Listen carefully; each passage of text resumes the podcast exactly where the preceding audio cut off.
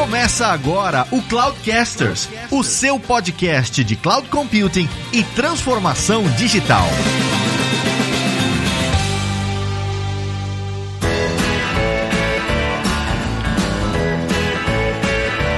Fala pessoal, aqui é o Fabrício e o IM usa Flutter e a culpa é da Amanda. Fala pessoal, meu nome é Karel Luquetic, sou diretor executivo da XP e o sócio responsável pelo projeto IM. Ele vai transformar a forma como você lida com seus investimentos e suas finanças. Então, aguarde. Fala pessoal, sou Felipe Bonani, muitos me conhecem como Boni, sou responsável pelo time de tecnologia e produto aqui no IM. IM, para quem não conhece, é a primeira e única plataforma de gestão de finanças completa do Brasil. Fala pessoal, eu sou Amanda, sou Head Mobile aqui no Flipper e sou responsável por essa transformação transformação aí que está acontecendo na tecnologia do IM+. Tô levando o sonho grande para um sonho exponencial, hein?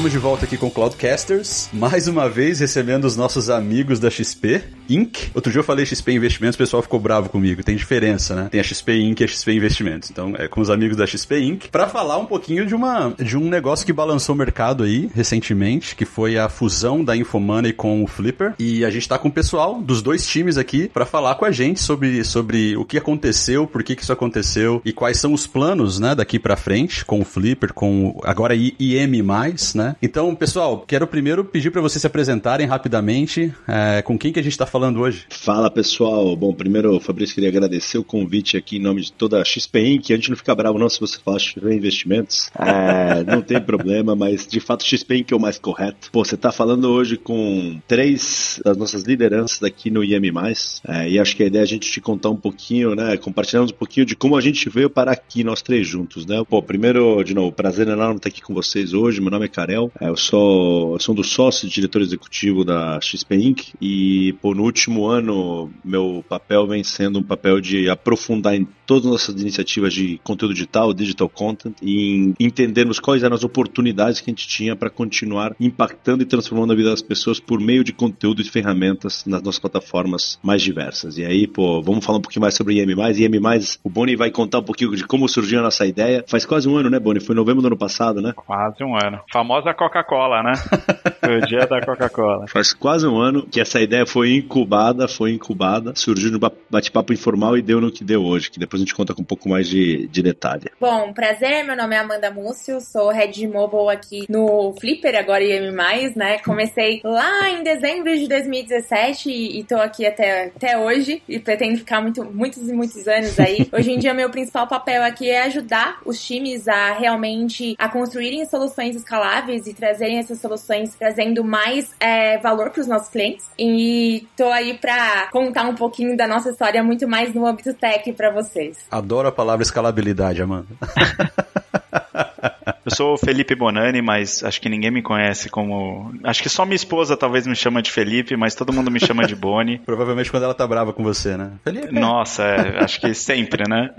Não, brincadeiras à parte aqui, pessoal. Eu sou o Boni, eu, eu sou um dos fundadores da Flipper, junto com, com outros sócios. Nós tivemos um deal com a XP no meio do ano passado, em meio à pandemia. Também seria uma baita história aqui pra gente contar, mas essa fica para outro momento. Eu sou responsável pelos times de tecnologia e produto Então, esse papo que o Karel contou há quase um ano, ou já um ano atrás, foi bastante interessante porque surgiu de um bate-papo nas nossas recorrências e de uma viagem, uma provocação que cada um foi fazendo de um lado e, e fazia todo sentido, né? Conforme, quanto mais a gente ia falando de Infomoney mais Flipper, mais fazia sentido e mais a gente via do potencial que a gente podia construir juntos. Então, continuo responsável por tecnologia e produto e vai ser legal esse bate-papo pra gente contar um pouco de como foi essa. A gente começou essa história e quais são os próximos passos aí. Sensacional, pessoal. Tô muito curioso para saber. Eu queria começar com o seguinte, eu, eu, assim, invisto um pouquinho, eu não tenho dinheiro, mas o pouco que eu tenho eu invisto, né? E a XP, obviamente, tem, tem tido uma grande responsabilidade na maneira como eu invisto. E a gente, como investidor, como bom investidor, a gente acompanha muito o Infomoney. Então, é um site que é de cabeceira para quem investe no Brasil, né? Traz ali as notícias e tudo mais já há muitos anos. Então, é conhecido do grande público. A Flipper, eu conhecia por estar imerso imerso nesse contexto de investimentos e tudo mais, eu já conhecia a Flipper. Mas para quem não conhece a Flipper, que eventualmente, quando leu a notícia lá, ouviu um post lá do Thiago Mafra falando, olha, a XP agora fez a fusão com, a, com o Infomoney, e, e, o que que isso que, o que que é? Então vamos falar um pouquinho da Flipper. O que é o Flipper? É um app, é uma plataforma, é uma empresa que tem um app? Como é que, como é, que é isso? Bom, Flipper, na verdade, a gente sempre se descreveu como sendo o GPS das suas finanças. Eu acho que isso explica muito bem o que a gente queria fazer, né? Ou seja, a gente queria ajudar as pessoas a, a partir do ponto que elas estavam, elas nos contarem para onde elas queriam ir, ou seja, quais eram sonhos, metas, objetivos, e a partir daí a gente ajudar nesse caminho. Obviamente que olhando pelo ponto de vista financeiro, né? E como que a gente resolveu esse problema? Como que a gente começou a construção dessa resolução? A gente construiu uma tecnologia que nasceu como um app e a principal característica desse app era a conexão automática com bancos e corretoras, né? Então, Flipper em 2017 antecipou esse movimento que o Open Banking está trazendo agora. Então, construímos uma tecnologia proprietária de conectividade com os bancos e corretoras e a partir dessa conectividade a gente conseguia de fato ajudar o usuário a entender seu ponto de partida, né? Então, a gente começou por esse ponto. A partir daí, todo o nosso desenvolvimento era em ajudar as pessoas a saber para onde elas queriam ir e ajudar nessa jornada, né? Obviamente que depois do app a gente evoluiu para uma plataforma web, então até a junção com o IEM, na verdade, Flipper era uma plataforma tecnológica que queria ajudar as pessoas na relação delas com o dinheiro, né? Ajudar a chegar no, nos lugares que elas gostariam. O Boni, você mencionou aí a questão de, ah, a gente tem uma tecnologia proprietária que conectava com os bancos e tudo mais, o conceito de Open Bank, o que é bem legal. Mas como que isso ajuda? Então, só tentando entender. O fato de eu conectar a minha conta lá do Bradesco ou do Banco do Brasil com o app do Flipper, como isso me ajuda? O que, que eu ganho com isso? Acho que o primeiro ponto para você saber onde você tem que ir é saber onde você tá, né? E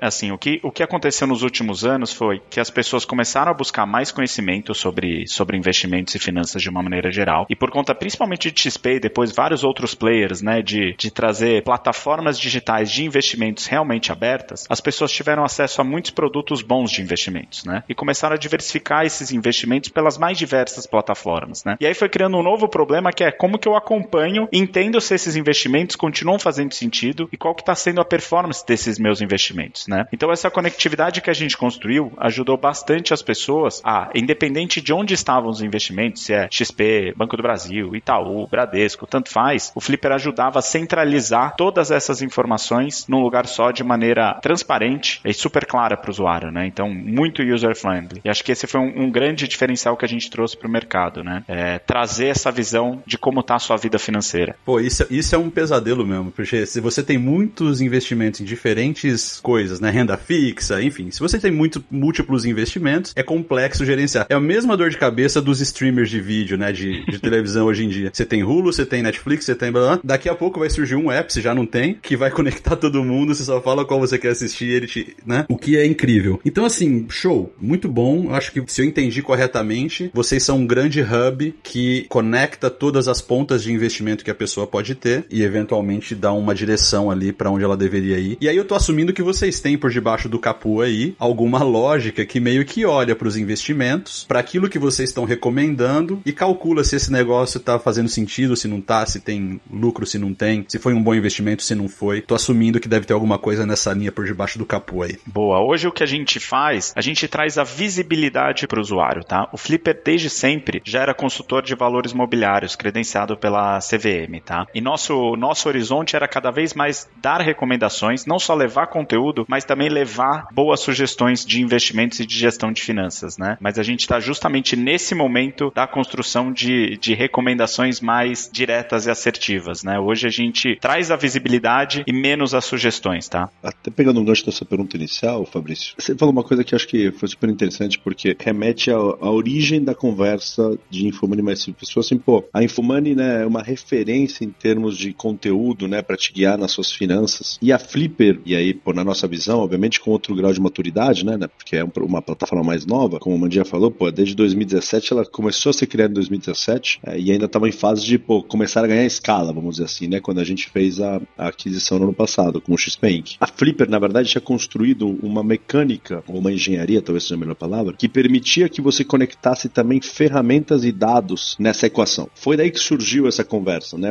Quando a gente olhava para o horizonte das duas coisas, a gente entendia que elas se cruzavam. Um lado tinha uma expertise de conteúdo, outro lado tinha uma expertise de tecnologia, dados, ferramentas, é, mas que no final das contas os dois estavam tentando atender a mesma dor do usuário ou da audiência, que era uma dor de pô, querer ter uma visão consolidada das suas finanças e ter um lugar único para se informar em relação à tomada de decisão das suas finanças barra investimentos. Foi daí que começou esse papo, tá? E, e aí veio um pouco do pipeline adiante, um pouco nessa linha do que você falou, que quantas sugestões a gente está hoje dentro do app, quanto a gente te guia. Primeiro momento que a gente está fazendo é pô, te trazendo a conexão, visibilidade do todo. Isso é Flipper. Né? No segundo momento, a gente conecta isso no novo IM, com notícias, análises, cada vez mais informação para te situar né, do que está acontecendo. E o próximo passo é a gente complementar com cada vez mais ferramentas para te ajudar a tomar decisões é, de fato, né, com cada vez mais inteligência. E tem várias coisas que a gente desenvolveu na XP que acho que podem ajudar e muito aqui a acelerar essa jornada, vamos dizer assim. Pô, sensacional. Uma coisa que eu tô tentando entender aqui na minha cabeça é a Flipper era uma startup, né? Agora faz parte do conglomerado XP, mas era uma startup que tinha essa tecnologia inovadora. O portal Infomoney todo mundo já conhece,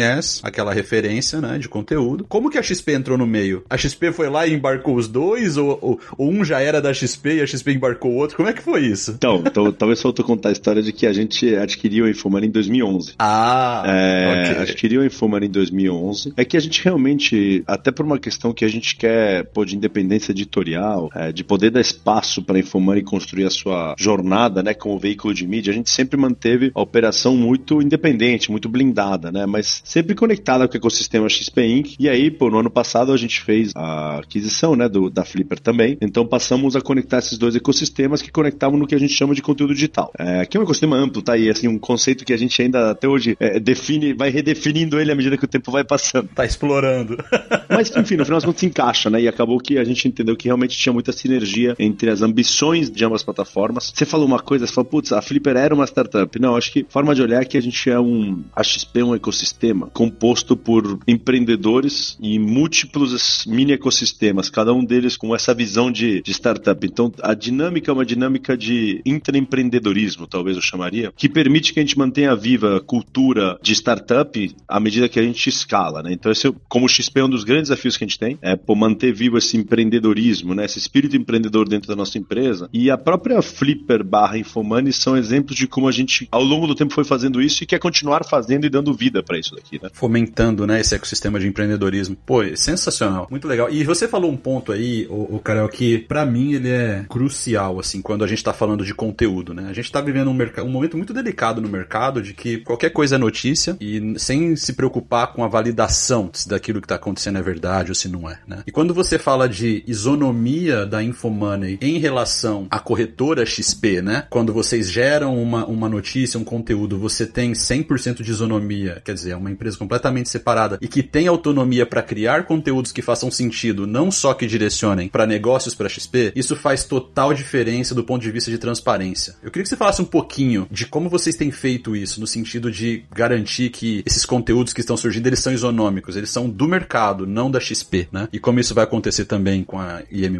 Assim, até para contar um pouco de onde, por que, que a gente fez a aquisição da Infomani em 2011, né? E talvez dá para linkar isso, dá para linkar isso com por que, que a gente adquiriu a Flipper, dá isso com por que, que eu vim para cá. Eu vim para cá faz quatro anos quase para montar o time de research, de análise. E a gente fez esses e outros movimentos porque a gente acredita que pô, a jornada do brasileiro para sua independência financeira, independência financeira é algo amplo, tá? É, é algo que você pode estar falando de independência financeira no, no nível marginal de saber ter gestão dos seus gastos, a é, entender a dinâmica de como fazer investimentos com mais eficiência e risco retorno mais adequado para sua realidade. Então acho que tem, tem vários graus de profundidade na sua independência financeira, mas esse é um trabalho contínuo. A gente entendia que pô, o cerne estava na educação. E educação, alguns entendem como necessariamente um curso, um MBA. Para mim, educação é, é, um aprendizado, né? É, é conteúdo. É como que eu faço para que as pessoas tenham mais acesso à informação para tomar decisões. Isso pode ser uma notícia, isso pode ser uma análise, isso pode ser uma ferramenta, isso pode ser uma consolidação da visão dos seus gastos, isso pode ser uma gestão ou uma sugestão. Então tem várias formas de olhar para isso, mas tudo que a gente faz se conecta nesse ponto. Como empodera o brasileiro para que ele tome decisões de forma mais independente na sua vida financeira e com isso ele ganha cada vez mais independência financeira. Daí veio a Infomoney é, e a gente sabia para que para que isso desse certo a gente precisava manter a Infomoney entre aspas blindada, né, dentro do seu núcleo para que isso para que ela possa continuar crescendo. É, ao mesmo tempo que a gente sabia que pô, não era do interesse de nenhuma grande instituição que essa informação, que essa independência acontecesse, né, porque jogava contra o status quo. Então a gente acreditava que tendo a gente por trás investindo e dando vida, é, a plataforma poderia ir mais longe. E aí, pô, enfim, chegamos onde chegamos hoje. É, e eu diria que na verdade a gente está cada vez mais robustos nesse quesito quesito, né? Quanto mais a gente com o XP amadurece, mais a gente investe em, em garantir que todos esses processos estejam no estado da arte, vamos dizer assim, né? Para dar essa independência, para dar essa isonomia, usando sua palavra, para dar esse empoderamento, talvez seja a palavra até mais que eu mais gosto, né? Sensacional, Carol. Sensacional. Isso é uma coisa que deixa, né, eu como bom consumidor de conteúdo do, do Infomoney por muitos anos, isso me deixa tranquilo, né, e, e me dá a confiança de que eu posso seguir o que está sendo dito ali, o que eu posso. Porque, de novo, né, a gente que é investidor amador, vamos dizer assim, a gente acompanha os canais de notícia que os analistas estão falando e, obviamente, você quer acreditar que aquilo ali é um, né, o que ele está falando é que o de fato ele está vendo, ele não está olhando pro retrovisor ou tentando é, direcionar nenhum tipo de conteúdo. Eu sempre senti isso na Infomoney, por isso que é o meu, é o meu site de cabeceira, mas ouvindo de vocês que estão por trás desse negócio e fazendo isso acontecer, isso é incrível, isso me deixa. Vou dormir mais tranquilo hoje, viu, Carol?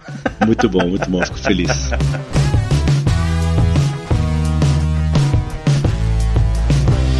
queria finalizar esse tópico aqui da, da fusão em si para entender como é que vocês fazem dinheiro com isso, porque ninguém aqui, nem relógio mais trabalha de graça, né? Então eu quero saber como é que a Flipper faz dinheiro, né? Porque o app, pelo que eu entendi, é, é gratuito, então eu posso ir lá nas stores e baixar, e eu queria entender como é que vocês pagam aí os mais de 150 funcionários que já vão nascer com essa fusão. boa pergunta, boa pergunta. É, na verdade, acho que assim, a forma que eu traria isso é pô, como que a gente ajuda nosso usuário e nossa audiência a tomar decisões mais embasadas e como que a gente oferta para ele sugestões que ajudem ele nessa jornada. Então, é, e aí acho que entra um pouco do, da receita. Acho que a gente tem algumas formas, algumas linhas de receita. Primeiro delas é, pô, talvez a mais. Eu vou na ordem de do mais antigo pro mais novo, tá? Certo. Pô, como que a Infomani ganhava dinheiro em 2015? Publicidade. Como qualquer veículo de mídia, é, publicidade. Então, é, ia lá pra marca, vou usar a marca XPTO para ninguém ficar chateado aqui. Ia lá pra marca XPTO, oferecia espaço publicitário. Legal. Isso continua sendo uma fonte de receita, mas ela se diluiu de 100% para ser algo como 15, 20% hoje. Uau! O, o, que é bom, porque ela continuou crescendo na sua. Na sua não é que ela virou 15, 20% porque ela sumiu. É. A gente conseguiu continuar mantendo e crescendo ela, é, mas foi criando novas linhas de negócio. Acho que ali em 2018, na Infomoney, veio uma linha de negócio, 17 na verdade, que a gente hoje chama de infoprodutos, que é cursos, relatórios, assinaturas, como que a gente consegue trazer mais informação para dentro da nossa plataforma para dar mais profundidade em alguns temas que a gente entendia que a nossa audiência carecia, né? Que buscava mais informação, mas não tinha. Criamos, inclusive, pô, uma área de educação que acabou depois virando nossa escola, XP Educação, Xpeed, né? Que acabamos fazendo uma junção dessa área de educação com a XP Educação. Hoje virou Xpeed. Inclusive, recentemente trouxemos um novo CEO, alguém que realmente vai investir muito na parte de educação. E aí, pô, a Infomani começou a ganhar mais escala nas suas receitas, conectando esta educação com a audiência, usando dados como uma forma de entender o que que, pô, faria sentido para você. Aí, este ano, a gente vai entrando numa jornada onde a gente tem conectado cada vez mais o mundo financeiro para dentro dessa entrega, no sentido de, uma vez que eu entendo que o Fabrício é o Fabrício, ele está navegando dentro da minha plataforma, ele entrou no site, entrou no app, leu sobre A, B, C, D ou E, é mais ou menos avançado na sua jornada dos investimentos. Como que eu faço para, um, te conectar com o mundo dos investimentos de fato? Então, pô, te ajudar a entender que existe um ecossistema de investimentos, né, na XP Inc. para te ajudar a evoluir nessa jornada. E dois, uma vez que você já evoluiu, né, e já está é, nessa jornada de investimentos, como que eu faço para te guiar com investimentos melhores. E aí, de novo, acho que isso talvez seja a quarta etapa, algo que a gente está ainda em desenvolvimento, de como que a gente conecta ali cada vez mais com os seus investimentos de fato. Então você perguntou, pô, hoje, se você entrar no IM, que eu tenho certeza que você já baixou e navegou. Of course.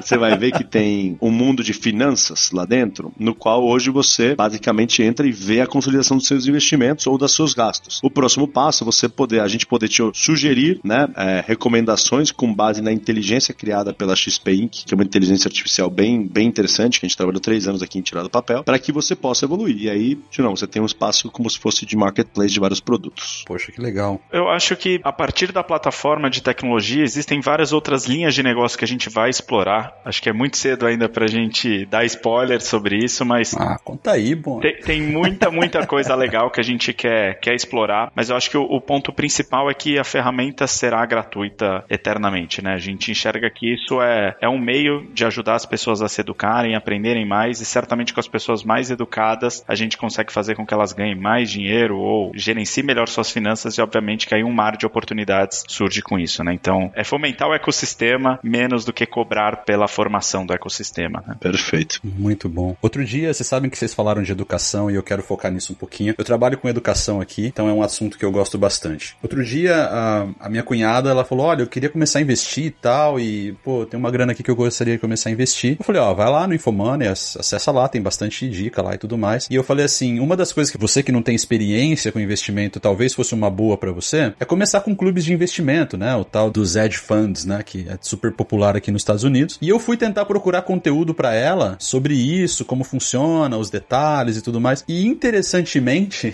eu não consegui encontrar muitas coisas sobre hedge funding, não consegui encontrar, eu, eu consegui encontrar algumas coisas sobre clubes de investimentos, mas tudo muito superficial, confesso. E até fica uma, uma sugestão aí.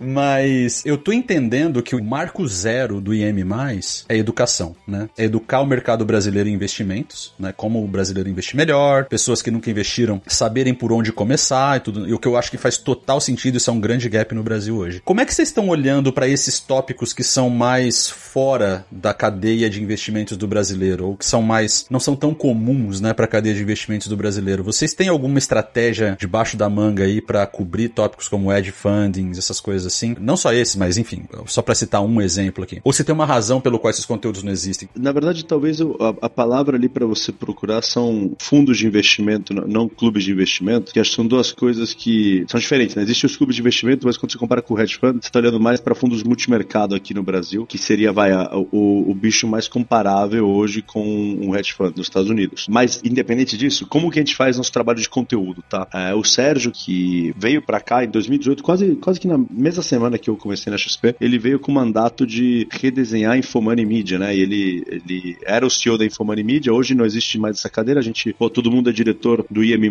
né? Então os founders da Flipper, o Sérgio, é, e ele fez um trabalho de basicamente redesenhar todo o nosso, nosso editorial. É, nisso, como que a gente faz? Sendo muito sincero, a gente seta uma matriz, tema a tema, pega os principais tópicos desde core finance e vai aprofundando, onde temos lacunas, oportunidades, é, o que, que faz sentido para a gente estrategicamente, o que, que temos lacunas estratégicas que precisamos fechar, onde tem lacunas que a gente acredita que pô, não precisamos acelerar, e a gente vai fazendo os moves. Então, nesse tema específico que você falou, eu até acho que depois a gente pode até procurar, porque acho que tem bastante coisa para mandar para você, mandar para olhar no detalhe. Ah, então por favor.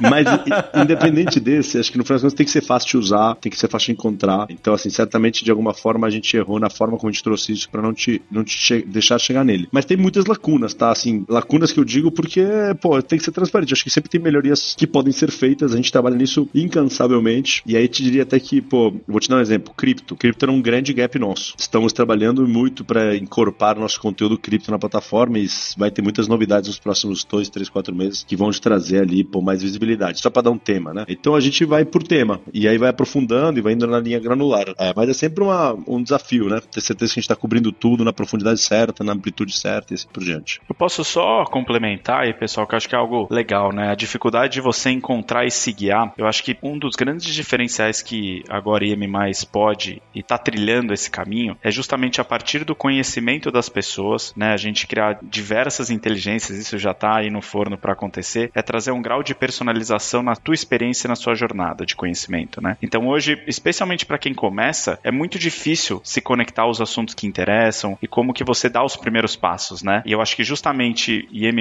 agora vai conseguir trazer essa construção de caminho e não um caminho genérico em que, pô, você é amador, então siga esses passos. E sim entendendo e conforme a plataforma for sendo vivenciada pelas pessoas, certamente os próximos passos serão cada vez mais personalizados e mais em direção aos seus objetivos, né? Então acho que isso é super legal. E outra coisa que também é importante a gente dizer, como eu disse, tem vários modelos novos de negócio que a gente vai explorar. Inclusive a produção de conteúdo é algo que nos próximos meses deve ser transformada aqui, né? Ou, ou melhor, a gente vai acrescentar algumas experiências de conteúdo legais que certamente vão ajudar as pessoas. E aí pensando no, no passo depois de uma vez que eu conheço e entenda como que eu operacionalizo isso, né? Ou seja, como que eu invisto. Então toda essa jornada está sendo construída, né? E acho que ainda é cedo pra gente dar os spoilers aqui, né, Karel? Mas.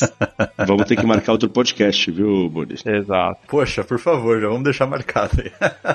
e, e tem uma outra. E aí é uma curiosidade do Fabrício, tá? Que eu fico sempre pensando quando eu vejo essas plataformas assim. Aqui nos Estados Unidos tem uma que é o, o Robin Hood, né? Que eles, eles meio que, que. Algumas pessoas adoram, outras odeiam, enfim, mas esse não é o ponto. O ponto é que é o seguinte: quando o Elon Musk vai lá no Twitter e fala assim, ó, o Dogecoin vai bombar é a moeda do futuro e esse negócio que custava 3 centavos de dólar vai para 27, 28, chegou a bater 43 porque o Elon Musk foi lá e falou isso. Aí chega o Michael Dell e vai lá e fala uma coisa semelhante. Esses caras estão, eu não sei se intencionalmente, porque eu acho que intencionalmente no caso do Elon, porque depois a Tesla vai lá e aceita a venda de Tesla em, em bitcoins, mas esse não é o ponto. O ponto é, como que vocês, como uma plataforma que vai educar o cliente, né, o, o brasileiro na, no investimento, como vocês pretendem reagir com essas manipulações de mercado dessa galera? Tipo, o Elon Musk vai lá e bate, o, o, o Michael Dell vai lá e bate, o Bill Gates vai lá e fala que agora o negócio é, sei lá, moeda que nem existe ainda e vai existir. Como é que vocês olham para isso, assim? Olha, é uma pergunta difícil, tá? Porque é uma pergunta, sendo muito transparente, que, que não sei se ela tem uma resposta certa, né? Acho que. Vou te dar um exemplo, né? Você teve vários. Você teve os meme stocks no último ano como um fenômeno do mercado. Não, é, do mercado americano. Pior que é verdade. E teve alguns paralelos disso, talvez no Brasil, numa escala diferente, né? Eu acho que assim, o nosso papel é, é te informar da nossa visão, e ela pode estar errada, né? A gente faz o nosso melhor pra gente trazer as informações mais robustas possíveis. Eu não digo informação de notícia, tá? Eu tô falando de análise. É, porque a notícia ela é factual, né? De novo, aí sempre tem pontos de vista e ângulos, mas quando você vai para uma análise, você faz uma análise com base em todos os fatos que você consegue, enfim, toda a profundidade que você consegue, nem sempre você vai acertar. É, mas aí a gente fala até com o XP Pô, quando a gente vê situações que nos parecem ser distorções, o que a gente faz é trazer informação para te ajudar a tomar decisões. Do tipo, é, olha, parece ser um movimento é, não baseado em fundamento, a gente vê risco aqui de que tenha muita volatilidade, a gente coloca ferramentas, e aí eu tô falando como XP Inc. até, tá? Porque acho que isso, isso transcende IM+.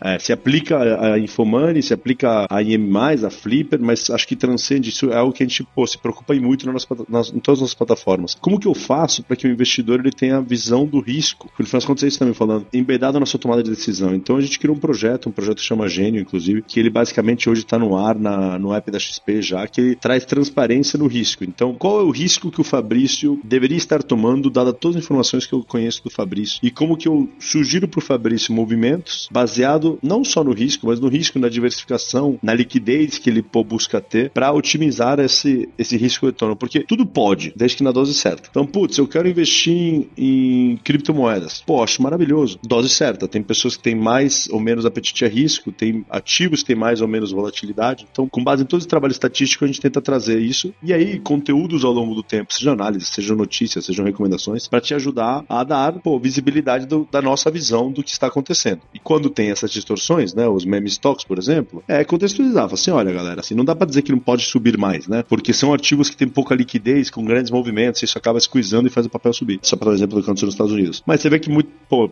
todos eles voltam, né? E normalmente acaba pegando as pessoas desprevenidas. Então acho que é a informação a, a resposta aqui e obviamente compliance e várias ferramentas pra gente também tentar blindar ao máximo todo esse ecossistema. Pô, que legal. Mas é bom saber que vocês estão olhando para isso, né? E, e criando mecanismos para tentar combater esse tipo de coisa, porque é, né? É... é ruim, é ruim. Tira a confiança do mercado. Tira a confiança do mercado, exatamente isso. É exatamente esse o ponto. E eu tenho certeza que vocês, como uma plataforma que quer levar o brasileiro pro caminho certo, né? Estão olhando para isso e, e pensando em como combater esse tipo. Muito legal.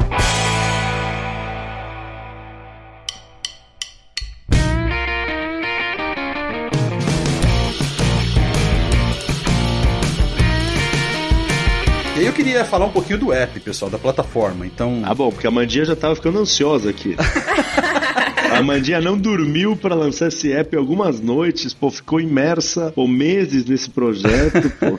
Então vamos falar do app, vamos falar de tecnologia de engenharia, vamos embora, Fabrício. É um app de notícias, é isso? O que é o app da OEM+. Não, não, não é um app de notícias. A gente tá se intitulando como um super app, tá? A gente lançou no mercado como um sonho grande ainda, então tem muita coisa que a gente quer fazer e vem aí pela frente, mas hoje em dia você consegue tanto se guiar por notícias da Infomoney dentro do nosso app, quanto acompanhar sua, seus investimentos e aí de diversos bancos e corretoras. Hoje a gente conecta 20 instituições automaticamente. Para quem não se sente tão seguro assim também em colocar suas instituições, a gente coloca também ativos manuais, então você pode acrescentar os ativos de forma manualmente. Aí a gente tem um fundo de investimentos, ações, FIIs, ETFs. E você também consegue, agora isso é exclusivo, hein? Você consegue acompanhar suas finanças. Então você Olha consegue, é, o que você tá recebendo, o que, que você tá gastando. Controle pessoal mesmo. É, pessoal mesmo. Se você tá gastando mais que você tá recebendo, a gente te avisa também. Consegue trabalhar com algumas classificações que a gente já tem por lá. E tá, essa feature tá sensacional, cara. Muito, muito legal. Mas é como eu disse, vem muito mais coisa por aí. E aguardem os próximos meses que muitas novidades virão. A gente tá se posicionando como pensou em finanças, a gente quer que você pense em M. Então, assim, tudo que você quiser fazer de finanças, quero constar para onde meus investimentos vão. Eu quero constar como que tá a minha vida pessoal aí em relação ao que eu tô gastando e recebendo. Eu quero entender um pouco melhor sobre algum assunto do mercado financeiro. A gente quer que você pense em M+, a gente tá correndo para se posicionar assim e tá muito, muito legal aí o que vem por vir, mas o que tá na produção aí já tá muito, muito bom também. Então, recomendo o pessoal baixar. Quanto tempo vocês estão desenvolvendo esse app do IM+. Porque, vamos lá, vocês anunciaram a fusão agora, né? Mas já veio um app pronto, então isso está sendo desenvolvido há bastante tempo. Fala pra mim aí. Boa, eu acho que é legal o Boni e o Carol falar um pouquinho sobre as conversas antes, então esse namoro que aconteceu aí antes, e aí depois eu entro no, na notícia pro, pro pessoal de engenharia em quanto tempo a gente teve para desenvolver como tudo isso decorreu. Boa, eu só, eu só queria complementar, cara, desculpa, acho que na parte do app ainda, eu acho que uma das coisas legais, como eu disse, a gente está trazendo muita inovação e tecnologia, né, pro aplicativo. Então não é só a entrega de notícias, por exemplo, né? Então, a gente já está trazendo alguns formatos diferentes de trazer destaques, como, por exemplo, as pessoas já estão super acostumadas com os stories de outros aplicativos de redes sociais. Então, hoje, no IM+, a gente consegue trazer vários destaques super legais para quem não tem muito tempo de ficar lendo as notícias. Então, o que é mais importante, a gente coloca hoje nos stories. Então, você consegue ver como abriu o mercado, como que fechou, quais são os principais destaques pro, pro mercado hoje, quais são os principais destaques de cripto hoje, que também é algo super relevante e cada vez mais a gente está tá ampliando, né? Então, pô, agenda de divulgação de resultados, hoje você já consegue ver é, em stories também, então tem muita coisa legal e várias outras tecnologias vão estar no app para entregar conteúdo de diversas outras maneiras, não só sobre conteúdo, né? Olhando também do ponto de vista de análise, mercado, né, que é um pilar super importante para quem quer investir, né? Então, hoje no IM+, a gente já tem uma seção de mercado em que você consegue observar todos os dados fundamentalistas de ações, fundos imobiliários, fundos, enfim. Isso está sendo redesenhado enquanto estamos falando para não só trazer mais robustez, mas trazer muito mais funcionalidades aqui, né? Então, já dando alguns spoilers, a gente vai trazer watchlist de não só ações, mas FIIs, ETFs, ações internacionais. Então, você vai conseguir acompanhar diversas informações sobre todos os ativos. Pô, a gente vai conectar isso com o mundo de análise. Então, você vai conseguir, por exemplo, olhando um ativo Petro 4, né, que é sempre o que a gente cita aqui, você vai conseguir ver análise de, pô, devo comprar, devo vender, o que que tá dizendo o expert tal, o outro expert, uma casa de análise. Então a gente vai conseguir conectar conteúdos gratuitos, super robustos, de pessoas que pô, entendem do mercado para ajudar as pessoas a saber sobre os papéis, enfim. Então vem uma parte muito robusta de acompanhamento de ativos e do mercado, tá? Então, e conectando com, com análise, enfim, que eu acho que não basta só, só você se auto-guiar, mas também a gente vai ter muita informação para te ajudar a guiar e você tirar suas conclusões sobre as coisas, né? Vai rolar comprar cripto pelo IM+, não? Aí é algo que, quem sabe, né? O futuro. Aí, Fabrício, eu vou te dizer que a gente vai chegar nessa resposta daqui a alguns meses para você. O que eu vou te dizer é que, assim, surpreenderemos e muito em relação ao horizonte que tem adiante. Muito bom. Não, e eu acho que é importante pensar que a gente não quer só abordar criptomoedas, né? A gente quer que as pessoas entendam os ativos digitais de uma maneira mais completa, né? Independente se elas já vão fazer ou não investimentos, acho que é um mundo muito mais rico e mais amplo do que só criptomoedas, né? Então, nós somos uma empresa de tecnologia e a gente quer fazer com que as pessoas entendam essa tecnologia que é a blockchain de maneira mais acessível e o que, que isso está trazendo de oportunidades para o mundo de investimentos. Né? Então acho que isso já dá para a gente dar de spoiler, mas o que vem e como vem aí alguns meses para frente a gente vai dizer. Você acha que o brasileiro não compra mais cripto porque ele não entende blockchain? Ele não entende como funciona o que está por trás? Olha, eu vou dar uma opinião pessoal, tá? Eu acho que muitas pessoas estão comprando ativos digitais de uma maneira geral, né? Principalmente bitcoins e, e os memes aí, muito mais por ganância e por medo de perder o timing do que por qualquer outra coisa. Poucas pessoas de fato estão entendendo o potencial que essa tecnologia e, obviamente, que os ativos atrelados a essa tecnologia têm, né? E acho que o que está faltando é trazer mais informação para as pessoas investirem com mais consciência, qualidade e consistência nesses ativos, né? O que a gente percebe muito é que nos momentos de queda, muitas pessoas vendem ao invés de segurar por falta de convicção e por falta de calibragem na composição da carteira, né? O que o Karel falou. A tecnologia do gênio, por exemplo, que é de classificação de risco da sua carteira, basicamente diz que você pode ter qualquer tipo de ativo, desde que na dose dose certa para o seu perfil, né? E eu acho que é isso que a gente quer trazer de informação para as pessoas saberem que sim faz parte da composição da carteira ou poderia fazer parte da composição da carteira das pessoas, desde que na medida certa e com as informações certas, né? Para você ter convicção daquilo que você está construindo e mais uma vez olhar na medida certa, né? Você tem sempre um limite a perder, mas o ganho ele sempre é, é, é maior, né? Você não tem um limite de ganho. Então acho que é um pouco disso, tá? Acho que as pessoas já investem muito, mas investem na medida errada e pelos motivos errados, tá? Entendi.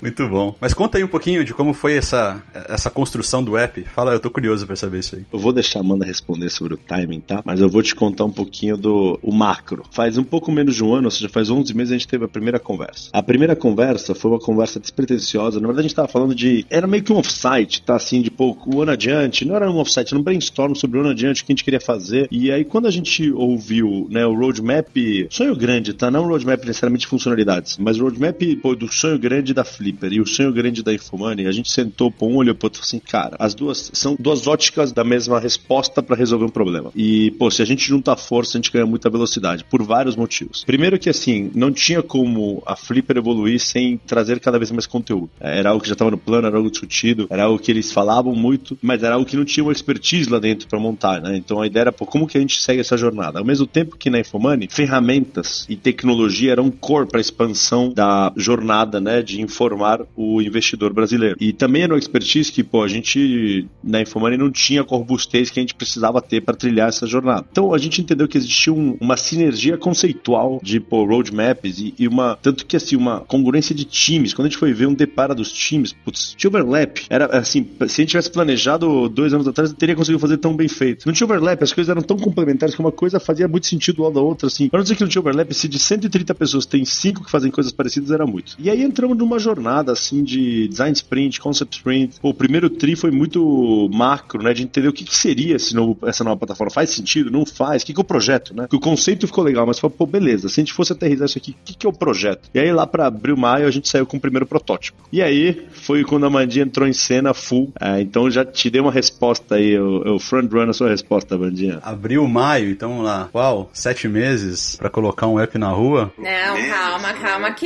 ainda tem passos aí. Nosso time de produto, né, UX e UI principalmente, estavam muito focados nesses protótipos. Rolaram outras concepts ainda, mas o time de engenharia mesmo recebeu essa notícia lá para julho, tá? Então a gente começou a conversar um pouco sobre arquitetura e sobre o que a gente queria fazer, mais precisamente no dia 19 de julho. Uau. Um pouco corrida, assim. E com a previsão de entrega para dia 20 de outubro, que foi quando realmente rolou nosso lançamento, né? Então a gente teve basicamente duas sprints para conversar um pouco sobre arquitetura, falando um pouquinho de cenário nesse meio tempo. O nosso aplicativo ele já estava no ar, né? E ele é, era o Flipper. E o Flipper ele funcionava como um monorepo e era um aplicativo de consolidação de finanças. A gente trazia todas as funcionalidades que a gente já traz hoje na aba de finanças ali do IM+, mas era isso que a gente fazia. Então o code base é do Flipper, obviamente. Exatamente. E do lado do back-end a gente já trabalhava com microserviços, a gente usa Golang dentro do nosso back-end, mas assim, também não, não preparado aí pro que tava por vir. A gente ouvindo então, né, essa proposta e, e entendendo um pouco da concept, a gente começou a sentar e falou, putz, o que, que a gente podia fazer? Do lado do back-end era um desafio, mas a gente não enxergou um desafio tão grande assim, porque a gente já tava numa escala legal, a gente já trabalhava com microserviços, então a gente ia continuar na mesma arquitetura. Porém, do lado do aplicativo, a gente não tinha se planejado para ser um super app. E foi aí que a gente começou a correr contra o tempo. Então, tivemos algumas conversas aí com grandes empresas do mercado, inclusive com a própria XP, para entendedores, entender o que, que eles passaram ou não. E aí a gente acabou optando por seguir numa arquitetura de aplicativo modular. E a gente modularizou de algumas maneiras. Então, a gente tinha algumas premissas, a XP já estava com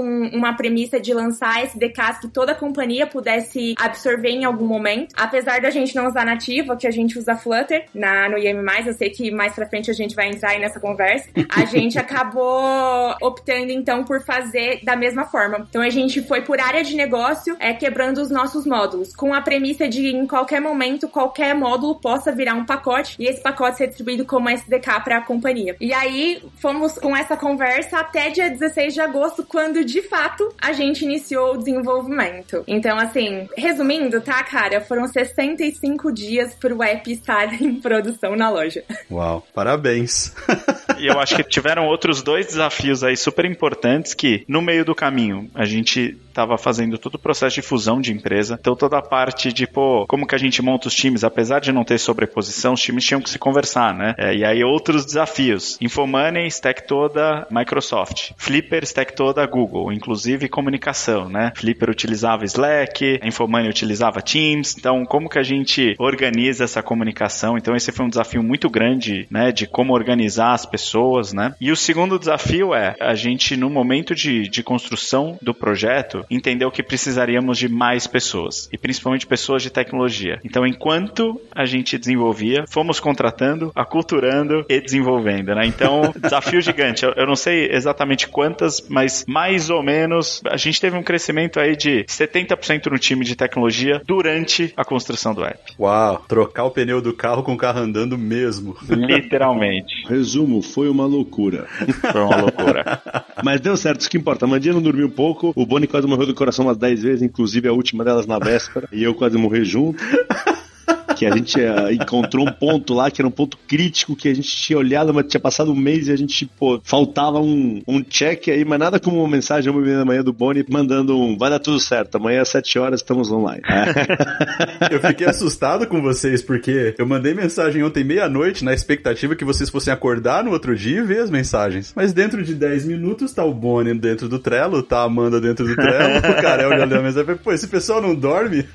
Agora tudo faz mais sentido. Sempre alerta aqui, cara.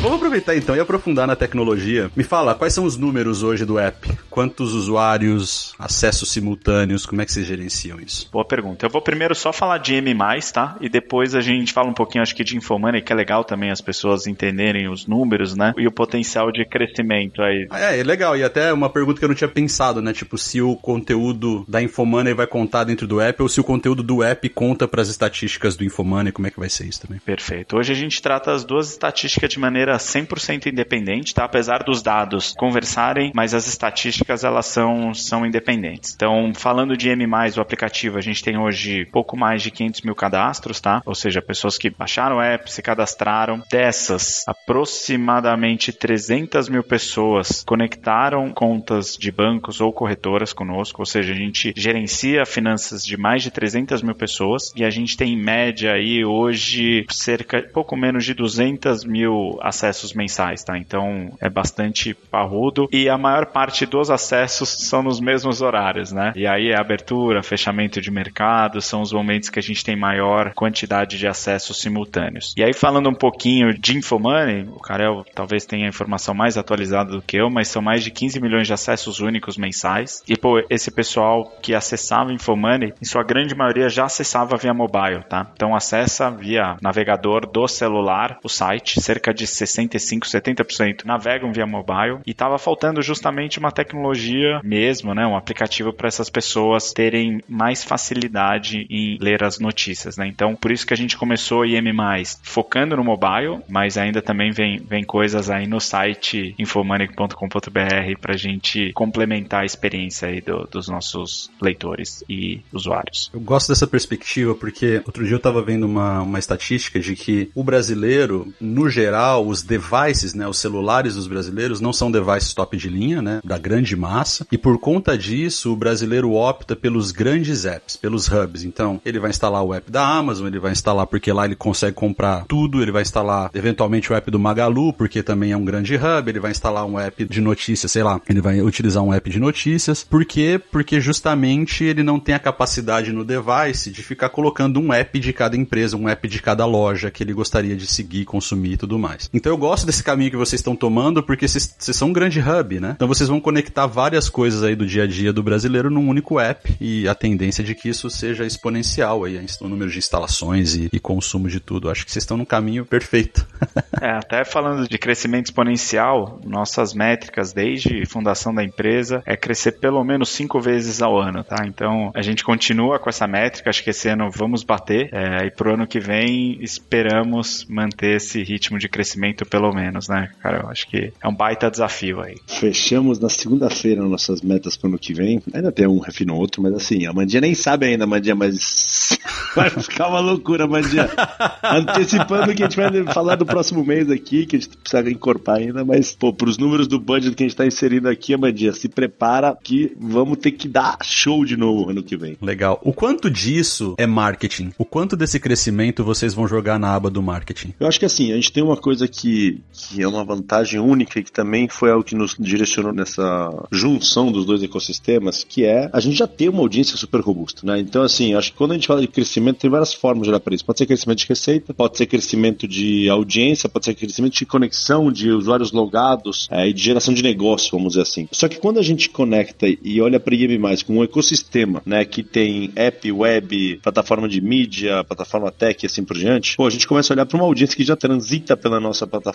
É, o Boni falou 15 milhões de usuários únicos, não são 15, mas são um pouco mais de 10, são 11, 12. Temos quase 20 milhões de sessões todos os meses. Pô, time spent, são números públicos, números que vocês podem pegar no Similar Web. Pô, um time spent três vezes acima da média, a gente fala de 6, 7 minutos na média de time spent, o segundo melhor posicionado no território de finanças não chega a 2,5, com um bounce super baixo. Então a gente tem uma audiência engajada, fiel, que gosta de vir nos visitar e se informar. E aí é nosso desafio, e é algo que a gente vem investindo muito no nosso time de growth, dados e conversão, engajamento, é fazer com que esta audiência de cada vez mais se conecte em todas essas ferramentas que a gente está desenvolvendo. Então, assim, se você me perguntar, pô, eu queria que o mínimo possível viesse de marketing, obviamente que faz parte da equação, mas a gente já tem um ecossistema proprietário com literalmente milhões de pessoas navegando todos os meses. Nosso desafio é saber converter isso aqui numa grande operação de conexão disso com todas as nossas ferramentas. Exato, é, faz sentido o que você está falando, porque se você está começando um business onde você não tem uma audiência, o marketing pode fazer, pode desempenhar um papel mais crítico, mas no caso de vocês que já tem uma audiência super robusta, realmente, faz total sentido o que você está falando. E aí eu quero voltar pro app, a gente começou a falar e tal, a Mandinha citou umas palavras aí,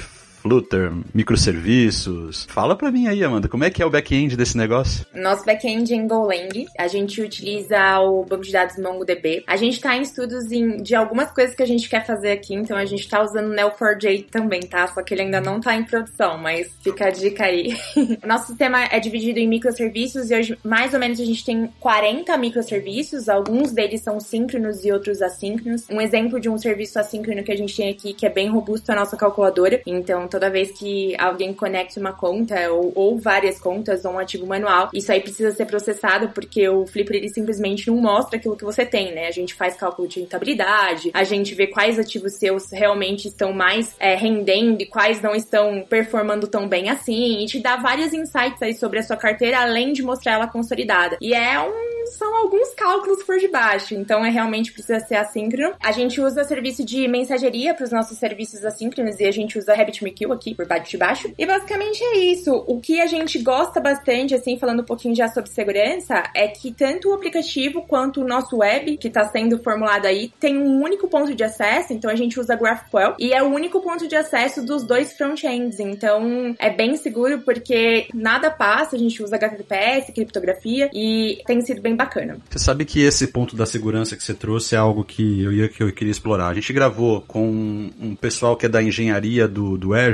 aqui na Microsoft, que eles são do que a gente chama de Red Team, né? Que é basicamente um time interno que fica atacando. É um time de, de bad actors dentro da Microsoft, né? Eles não são bad actors porque eles são funcionários da Microsoft, mas basicamente eles atuam como se eles fossem bad actors dentro da empresa e ficam atacando os sistemas, né? Mais ou menos o que a gente fala aí de advogado do diabo, né? Que fica tentando tentando é, gerar argumentos contra o status quo e, e, garantir que aquele status quo é real e tudo mais, né? Existe dentro da arquitetura de vocês, porque vocês estão lidando com dados mega sensíveis, né? Pô, é, é, vocês estão conectando no banco do cara, nas carteiras do cara e tudo mais. Vocês têm algum mecanismo para garantir que todos esses processos de comunicação que vocês têm e tal, eles são seguros, eles não estão, eles são, enfim, seguindo boas práticas de mercado de segurança. Como é que vocês tratam isso? Mais especificamente, você citou aí SSL, o GraphQL, fine, mas vocês estão desafiando esses processos e como é que vocês fazem isso? Acho que uma das coisas muito legais aí da gente estar tá no ecossistema super robusto como a XP é que pô, tem um time de segurança incrível por trás, então a gente nunca anda sozinho aqui, né? Acho que uma das primeiras coisas que que aconteceu pós-compra né, de Flipper pela XP foi justamente uma checagem de segurança e o nível de vulnerabilidade que tínhamos como empresa e como aplicativo. Pô, obviamente que na época, alguns, muitos apontamentos, né? Pô, como toda boa startup, apesar da gente já levar muito a sério segurança, sempre levou e já tinha muita coisa, mas, pô, a gente foi fiscalizado como se fôssemos um banco, né? Então você imagina que algumas lacunas a gente não tinha, especialmente de processos, né? Então, a partir dessa checagem, fizemos várias, vários ajustes, adaptações e tudo mais, e a gente é constantemente fiscalizado, vou dizer assim, ou, ou analisado pela equipe da XP e parceiros, tá? Que são os mesmos parceiros que checam a segurança da XP como um todo, né? Obviamente que a gente está numa jornada de dar ainda mais robustez para esse nosso processo de segurança e contratação de empresas que, assim como vocês vão ter um time interno, a gente vai ter um time externo, e aí a ideia é justamente ficar encontrando vulnerabilidades para, caso ocorram, para que a gente possa corrigir, né? Então, acho que são processos que a gente faz bastante, e como eu disse, a gente está cada vez mais próximo do nível de segurança da própria XP, tá? Então, é um dos caminhos aí que a gente está avançando com tecnologias Microsoft, tecnologias de diversas, diversos providers nesse sentido, tá? Então, a gente está tá, assim, crescendo em segurança, porque a XP demorou 20 anos para aprender, a gente está absorvendo isso em meses, né? Então, é super legal pra gente. Até para complementar, acho que essa era uma das grandes, é, vamos dizer assim, etapas que a gente acreditava que a XP aportava na equação, né? Quando a gente fez o investimento na Flipper e, e até quando a gente decidiu construir o IM+,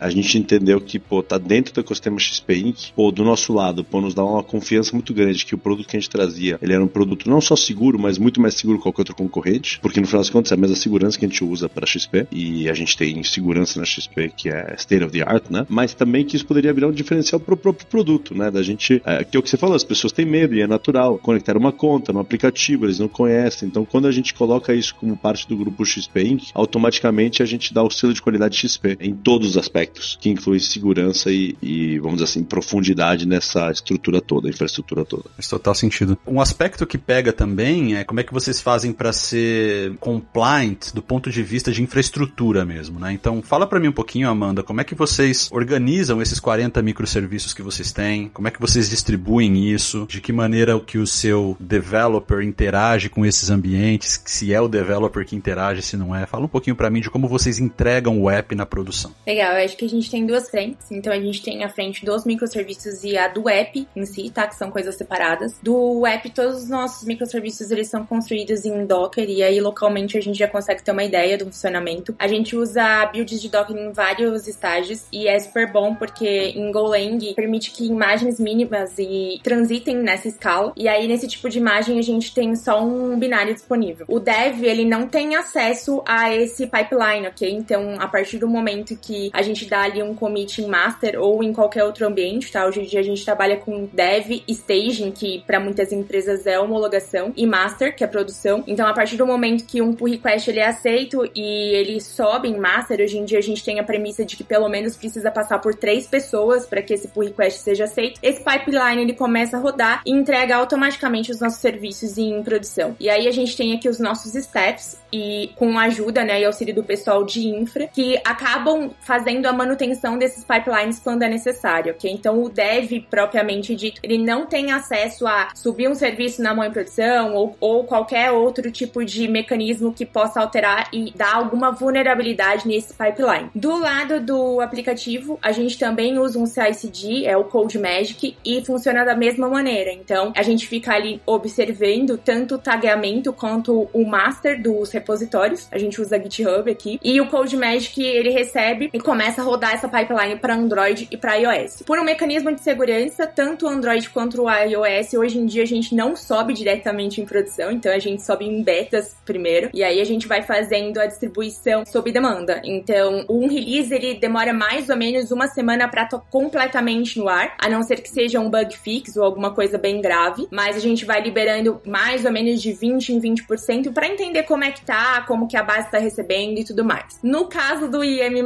não foi assim, né? Então a gente realmente fez a virada na madrugada do dia 19 pro dia 20, e aí a gente liberou para a base inteira, mas era algo que já estava bem testado, a gente estava testando com todos os funcionários da XP, com uma galera aí também que a gente chama de family friends, para ter certeza que estava tudo ok. Bom, Amandinha, acho que só para complementar, conta um pouquinho de que estamos em cloud, qual que é a cloud que a gente utiliza, que eu acho que é legal também trazer esse contexto. Bom, a gente usa usa o Google Cloud, a gente tem o conceito de Cloud Native aqui e a gente tem métrica para tudo. Então tem métrica para CPU, para RAM, temos métricas aí para todos os serviços, então tudo monitorado. A gente tem é, é, métrica e observabilidade para o aplicativo, inclusive. Então todo incidente sempre é avisado, a gente consegue prever coisas, né? Então, por exemplo, se algum uso, ah, muitos usuários, 100 usuários, por exemplo, num prazo de um minuto, estão tendo algum problema, alguma coisa, a gente consegue se antever a erros e a dificuldades e conseguir monitorar isso de uma forma e, e atacar, né? Se for possível atacar e já mitigar esse erro, a gente consegue trabalhar em cima disso. A plataforma de vocês é completamente apartada das outras tecnologias da XP, certo? Sim. Porque a gente gravou outro dia com o pessoal do, do Tech Lake, eles estavam trabalhando na construção de uma, de uma visão consolidada de tudo que é login e de tudo que é parâmetro que as aplicações da XP elas geram, né, de volumetria e tal. Vocês ainda não estão integrados nesse contexto deles de, de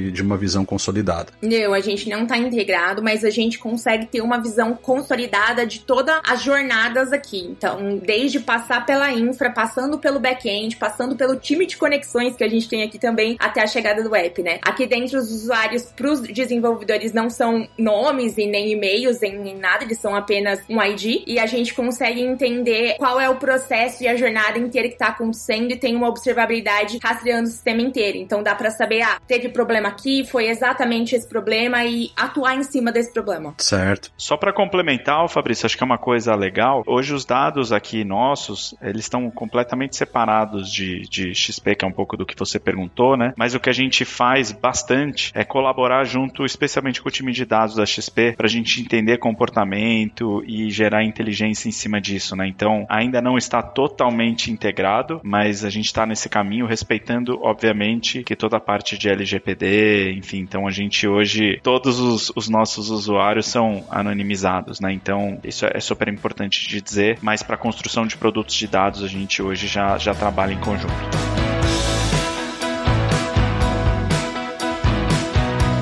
O que, que, tem de inteligência artificial hoje, hoje já na plataforma que já está ajudando a galera lá a fazer um melhor uso da, do dinheiro e, e dos investimentos? Bom, acho que o, o primeiro que a gente está utilizando bastante é na, na classificação automática de despesas, né? Então, pô, a partir do momento que a gente identifica no seu extrato de cartão, por exemplo, né? Alguma despesa de alimentação, de, enfim, qualquer que seja, lazer, enfim, a gente já tem uma tecnologia por trás para justamente fazer essa categorização. Mas para onde a gente está evoluindo bastante bastante com inteligência artificial. Depois o Carol vai falar um pouco aí do gênio que vai ser integrado. A gente já falou bastante, mas é importante a gente reforçar. Mas é na parte de personalização da experiência, né? Então a entrega de conteúdo certo para as pessoas. A gente já tem alguns produtos aqui de dados rodando que em breve a gente deve subir para justamente fazer recomendação de notícias, criação de stories personalizados para as pessoas, enfim, é, ferramentas que a pessoa deveria utilizar. Então vai ser muito mais na entrega de ferramenta e conteúdo na personalização da jornada, tá? Esse é o caminho caminho que a gente está explorando agora. Complementando, no último ano e meio a gente começou a trazer as primeiras experiências de inteligência artificial de entrega personalizada de conteúdo e eu acho que o próximo passo é a entrega personalizada de sugestões. É algo que a gente vem trabalhando bastante na XP para estruturar e aí a gente pô, bebe dessa inteligência e complementa com pô, um ecossistema de dados muito robusto aqui para podermos fazer esta jornada ficar cada vez mais exponencial e personalizada para o usuário. Como vocês veem o futuro desse negócio?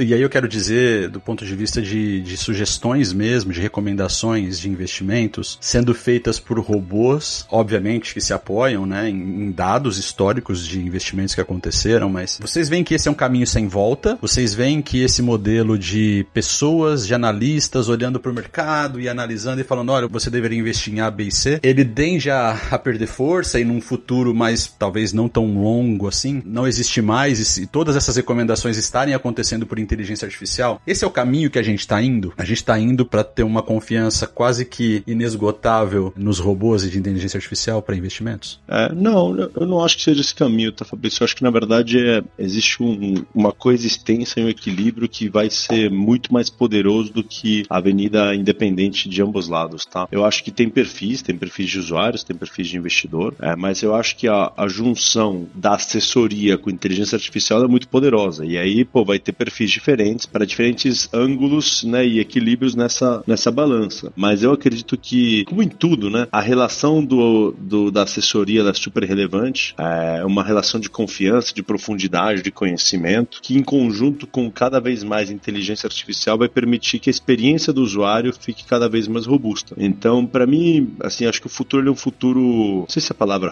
digital se aplica aqui, mas quase.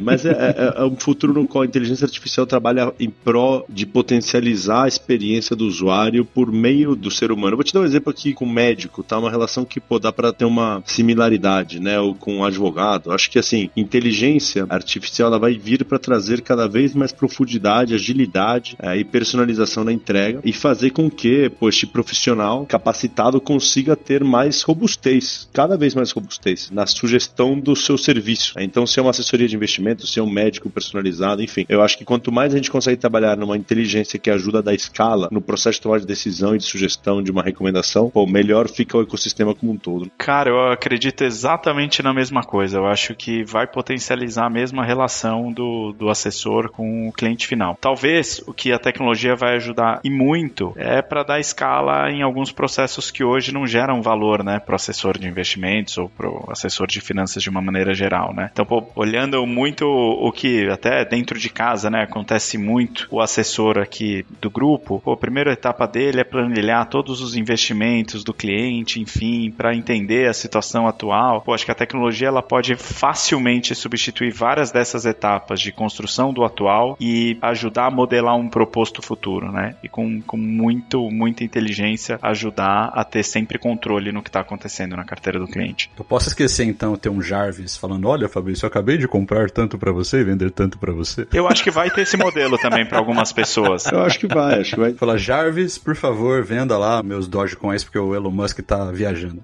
Eu acho que vai, vai ter algo por aí, cara. Eu acho que vai ter algo por aí sim, mas ainda eu não, não descarto que, pô, acho que a tecnologia vai, vai possibilitar novos modelos de negócio e de assessoria. E, pô, quem tiver mais ferramenta vai mais rápido construir esses novos tipos de negócio e novos tipos de apoio, né? Acho que o negócio vai ser reinventado, mas muito pautado na, nesse combo entre pessoas e tecnologia, e não só na tecnologia, né? Só a tecnologia vai, vai atender, obviamente, que uma fatia, né? Mas não o todo. Uhum. Eu acho que, e não a maioria também. Ah, show. É porque eu fico imaginando, assim, aquele você pegando o celular, assim, sabe? Colocando ele na palma da mão deitado, assim, com a tela para cima, e aí saindo a cabecinha do Jarvis, assim, falando, olá, Fabrício, o que você gostaria de investir hoje? Aí, entendeu? Uma holografiazinha. Viajando aqui. Pessoal, ótimo, excelente. Qual que é o tamanho do time de dev de vocês hoje? A gente tem 42 devs, tá? Mas atuando diretamente no produto IM+, são 36 pessoas, e aí não só devs, mas também UX e UIs. Eles vão ficar bravos com você, hein? Falar que eles não são devs, hein? Só porque eles são UX. Desculpa, desculpa, desculpa, gente, foi mal. É igual quando o cara fala assim: Ah, você trabalha, né? Eu sou professor. Ah, mas além de, de professor, você trabalha? professor fica bravo. Com certeza, cara, eu já, já dei aula, então eu sei como funciona, viu? Desculpa aí, pessoal de, de UX e UI, foi mal. então a gente tem 36 pessoas hoje atuando na, nas squads, nós temos 6 squads e mais ou menos 11 pessoas de mobile e 18 pessoas de back-end, tá? O restante da, da galera é atuando em times mais de sustentação, então como infra, dados, nós temos um time de conexões e eles fazem intersecção com essas squads multidisciplinares. Acho que um ponto bem legal de falar é que antes de IM+, nós não éramos divididos em squads multidisciplinares. A gente usa hoje em dia o modelo LES do Scrum, que tem funcionado muito pra gente, e a gente acredita que só por isso a gente conseguiu entregar esse app em 65 dias, mas a gente era dividido em plataforma, então, ah, os mobiles, os backends, conexões, UX e UI. Então, além de contratar, além de receber uma demanda e completar em 65 dias, a gente mudou o nosso modelo também de Scrum, passando para times multidisciplinares com uma nova experiência, então a gente aqui não utiliza PMs dentro dos times, a gente tem representantes que acabam levando para um PM principal. Então é um modelo totalmente novo e eu confio plenamente na nossa equipe, porque é uma equipe muito, muito um time excelente, porque absorveu um modelo novo e construir o que eles construíram, assim, não é para qualquer equipe não. Então foi foi muito muito bacana ver tudo isso acontecer. Bônus para essa galera toda, hein? Não, e tem uma outra coisa, Amandinha. Quando a gente migrou para o modelo do LES e equipes multidisciplinares, o time de negócios também ficou mais perto do produto e da tecnologia, né? O que fez com que a gente tivesse muito menos retrabalho, um entendimento muito melhor do que era necessário. Enfim, e acho que também a gente teve etapas muito profundas de pesquisa, entrevista com usuários. Eu acho que isso também é, é super importante, né? Por mais que a gente tenha desenvolvido a parte de codar em 60 dias, teve um processo pré, né, do time de UX UI aí, agora enaltecendo também eles muito bem feito, né? E bastante extenso, tá? Então acho que a gente gastou muito tempo na, na preparação. Então, quando a gente foi codar, já estava muito claro o que a gente queria fazer. A gente não sabia como, mas a gente já sabia muito bem o que a gente queria fazer, quais eram os nossos desafios e tá muito claro os nossos próximos passos também. Ah, com certeza, né? O time de UX e UI ainda não nesse modelo LES, né? Era o nosso modelo antigo. Eles começaram uns três meses antes. E só foi possível realmente porque eles iniciaram antes. Senão não seria possível já ser muito claro o que, que a gente ia fazer de arquitetura, né? A gente pensou numa arquitetura em 15 dias, é, 19 dias. E só foi possível porque a gente já tinha muito claro que a gente ia fazer. Então, obrigada aí o pessoal de UX e UI, porque foi, foi excelente. Não, de maneira nenhuma é falando que vocês não são devs, viu? Só tô gerando a treta aqui, esse é meu papel. E para complementar, eu acho que aí a gente fecha esse arco, né, da, da questão da tecnologia do IM+. Eu queria falar um pouquinho dos outros perfis profissionais que uma empresa desse tipo precisa para funcionar, né? Então, obviamente, quando eu olho pro InfoMoney, eu consigo entender que tem que ter jornalista lá dentro, redigindo notícia, olhando, criando pauta, esse tipo de coisa, né? Além disso, o que mais que a gente tem dentro desse conglomerado? É developer, jornalista, é UX UI, porque eles não são developers, quem mais? tem o lado que é o lado da redação e criação de conteúdo, mas aqui acho que transcende o perfil de jornalista, tá? A gente não é uma plataforma de mídia tradicional, não é o texto pelo texto, né? A gente trabalha muito com uma inteligência de como fazer para te entregar esta, este conteúdo e como fazer para que você nos ache. Então, tem um time que vai desde SEO, SXO, CRO para garantir que a gente tenha toda né, essa otimização da nossa plataforma para os nossos conteúdos. Tem um time de marketing digital super robusto que conecta com o nosso modelo de negócio negócio e como a gente veio escalando as receitas. Tem um time, inclusive, que a gente vai investindo bastante, que, que é um time de growth, que potencializa tanto growth quando a gente olha da porta para fora, quando a gente olha da porta para dentro. E aí, na né, marketing também de forma um pouquinho mais ampla, temos também dentro de casa. CX, então, pô, experiência do usuário, atendimento do usuário, inside sales. E aí a gente vai para um chapéu grande, né, Boni, que a gente chama de tecnologia, mas que na verdade tem de devs a designers, a engenharia. que mais que eu estou esquecendo por aqui, Boni? Arquitetos, tech leads, product managers, APMs. Então, acho que assim, a gente tem uma, uma gama muito ampla de perfis dentro, tá? porque até porque eu diria que a gente é um ecossistema com vida própria ali que demanda, né? E somos hoje uma nova empresa que tem perfis complementares, né? Que eu te falei um pouquinho de conteúdo, mas é um conteúdo de uma forma técnica. Obviamente temos também repórteres é, que estão cobrindo o dia a dia dos mercados, né? De uma forma profunda e, e, talvez um pouco mais da forma mais tradicional de se fazer jornalismo, que é muito bom e necessário também, né? Então esse um pouquinho do que a gente tem ali no, no escopo. Eu acho que tem uma outra coisa legal também, é, importante de citar, que independente do time ou da especialidade da pessoa aqui é, na empresa, acho que todos têm um viés e uma mentalidade realmente digital, inovadora e empreendedora. Então isso faz total diferença, né? A gente sempre pensa de maneira diferente e não só como fazer mais do mesmo. Especialmente, eu diria até no próprio jornalismo, né, e na entrega de conteúdo. Então, a mentalidade acho que ela é muito diferente, né, do que, do que a gente encontra por aí. É, então ter essa diversidade, complementariedade, mas todos com uma visão bem digital e inovadora, acho que faz, faz muita diferença para entregar um produto robusto e, e, cada vez mais escalável.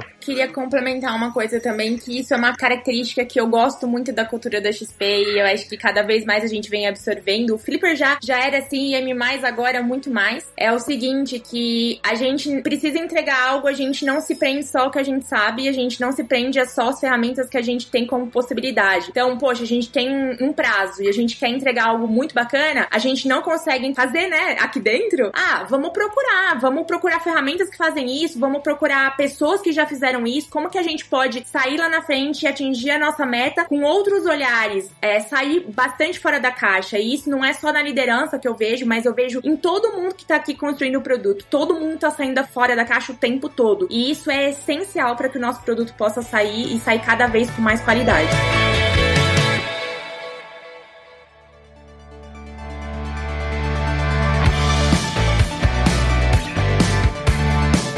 Pessoal, muito obrigado. Eu estou aqui super satisfeito com a aula que vocês deram e super empolgado com o futuro do IM+.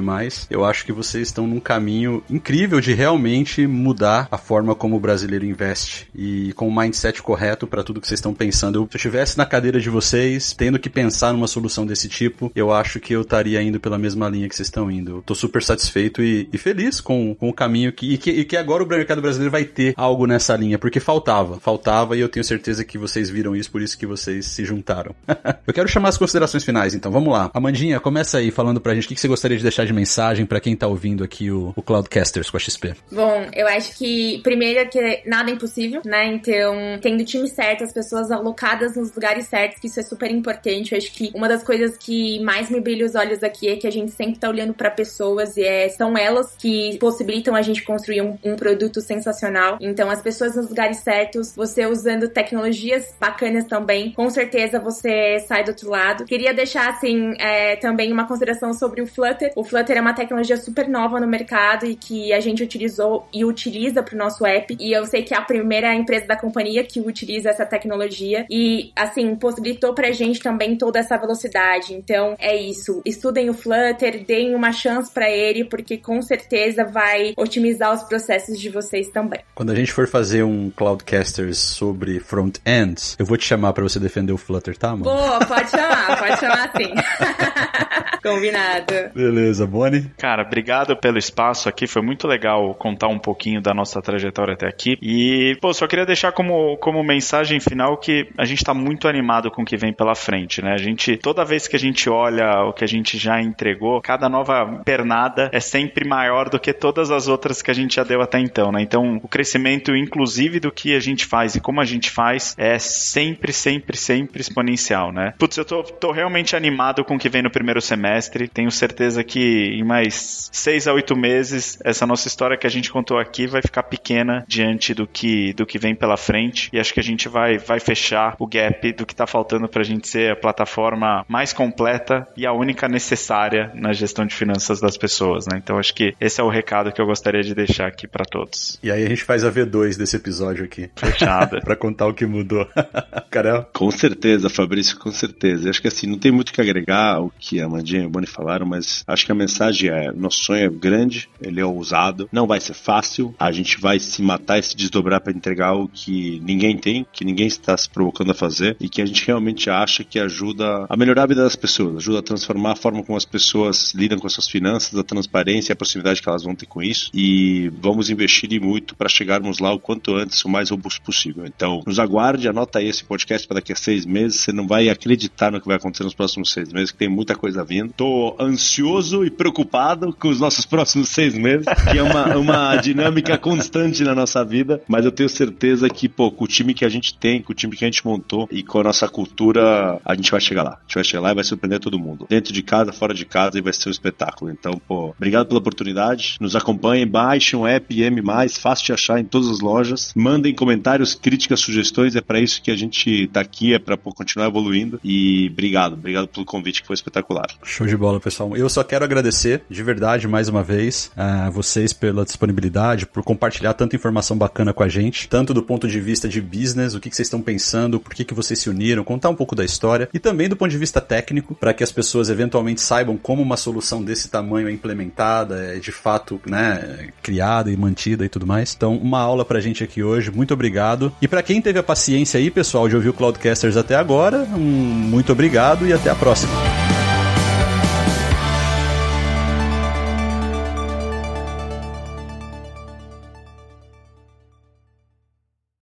Este podcast foi editado por Radiofobia, podcast e multimídia.